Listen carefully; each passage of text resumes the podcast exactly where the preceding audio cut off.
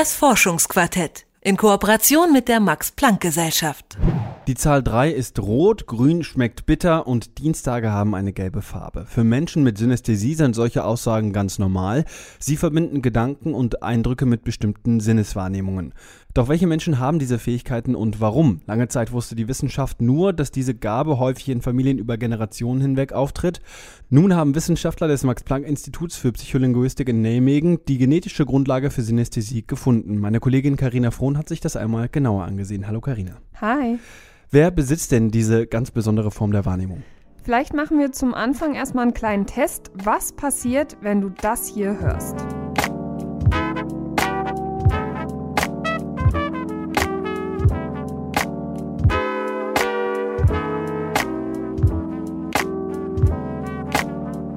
Die Hip-Hop-Crew Dramatics mit Stadtland Fluss ist das übrigens. Wenn ich sowas höre, bin ich auf so einem kleinen Spaziergang durch so einen Park irgendwie im Sommer oder sowas. Das kommt mir da in den Sinn. Ja, das äh, passt ja eigentlich ganz gut, aber ich vermute mal, dass du jetzt diese Gabe erstmal nicht besitzt. Also diese Musik in Farben zu sehen. Genau, quasi. weil sonst Nee. hättest du jetzt vielleicht grün gesehen wegen den Trompeten oder der Beat hätte dich irgendwie an Blau erinnert oder so.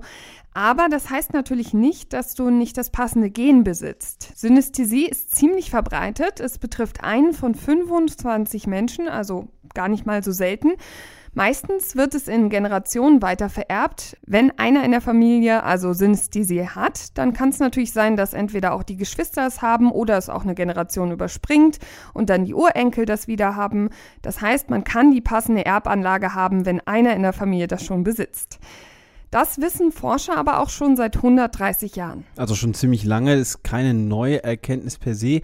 Lass uns mal über die Studie sprechen, die du dir angeschaut hast. Was haben die Forscher des Max-Planck-Instituts für Psycholinguistik gemacht? Also zum Beginn erstmal ein kurzer Einwurf. Mit dieser Studie kann immer noch nicht alles erklärt werden. Und es ist übrigens gar nicht mal so einfach, auch Testpersonen zu finden, wie Amanda Tylett vom Max-Planck-Institut für Psycholinguistik erklärt. But it's actually it's hard to get a good number of synesthetes to come and sit in a scanner for you so we still actually have a lot to learn about that Trotzdem haben sie drei Familien mit mehreren Generationen gefunden und auch untersucht. Einige von ihnen hatten Synästhesie, andere dann wiederum nicht. Also man hatte gleich die Kontrollgruppe in der Familie. Es waren übrigens Menschen, die Musik gehört haben und dabei Farben gesehen haben. Interessanterweise haben die Forscher bei den betroffenen Familienmitgliedern aber keinen Code gefunden, den alle hatten und auch unter den Familien. Also es waren ja drei Familien und wenn man die miteinander verglichen haben, da gab es eben auch nicht das eine Gen, wo man sagen konnte, okay, deswegen haben alle Synästhesie. Also ganz, ganz klar ist es noch nicht. Wie genau hilft das denn den Forschern, dem genetischen Ursprung der Synästhesie auf die Schliche zu kommen? Die Analyse der Forscher hat ergeben, dass von den rund 22.500 Genen, die die Menschen besitzen, 37 Gene sehr wahrscheinlich an der veränderten Wahrnehmung beteiligt sind. Sechs davon halten die Forscher für besonders spannend. Die Forscher glauben also daran, dass sie auf der richtigen Spur sind, da diese Genvarianten alle ähnliche Auswirkungen auf den Menschen haben.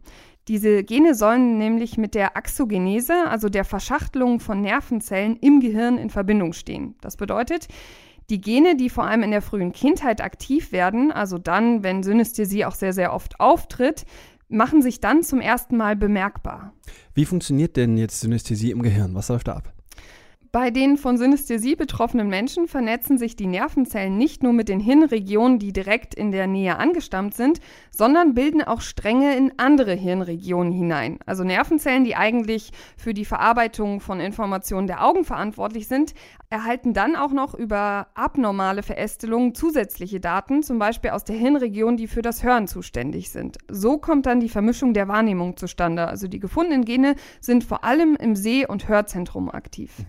Gibt es auch Fälle, wo das vielleicht Betroffenen schaden kann oder wo, wo das irgendwie zu viel wird, wenn man ständig irgendwelche Farben sieht oder Geschmäcker im Mund hat? Manche Kinder in der Studie haben erzählt, dass sie zum Beispiel Probleme bei Mathe haben, weil die Farben der Zahlen in den Aufgaben, die sind ja meistens schwarz, nicht zu den Farben in ihrem Kopf für die Zahlen passten. Also wenn man zum Beispiel bei der Zahl 5 immer rot sieht und dann auf dem Zettel aber die Zahl 5 eigentlich schwarz ist, dann passt da irgendwas im Kopf nicht ganz zusammen. Und wenn man dann auch noch verschiedene Farben sieht, dann ist man einfach so überflutet. Aber most of the time people are not bothered by it it's just part of their everyday life and they actually have no idea that it's different from how you experience the world Meint Amanda Teilet, für diese Menschen ist das also Alltag, so wie für uns Riechen und Schmecken Alltag ist. Mhm. Wenn wir jetzt in einem Science-Fiction-Film wären, dann würden Wissenschaftler jetzt die jeweiligen Gene finden, ausfindig machen und dann könnte man das quasi in jeden Menschen reinprogrammieren. Ist das so? Wie weit sind wir davon entfernt? Ja, lustig, dass du das sagst, denn die Frage habe ich auch Amanda Teilet gestellt. Man kann es lernen. Also zum Beispiel kann man lernen, Gerüche und Geschmäcker besser zu definieren. Allerdings ist es natürlich auch nicht so einfach. Das bestätigt auch Amanda Teilet. It's very hard, actually. Synesthesia, because the associations people with synesthesia make are automatic.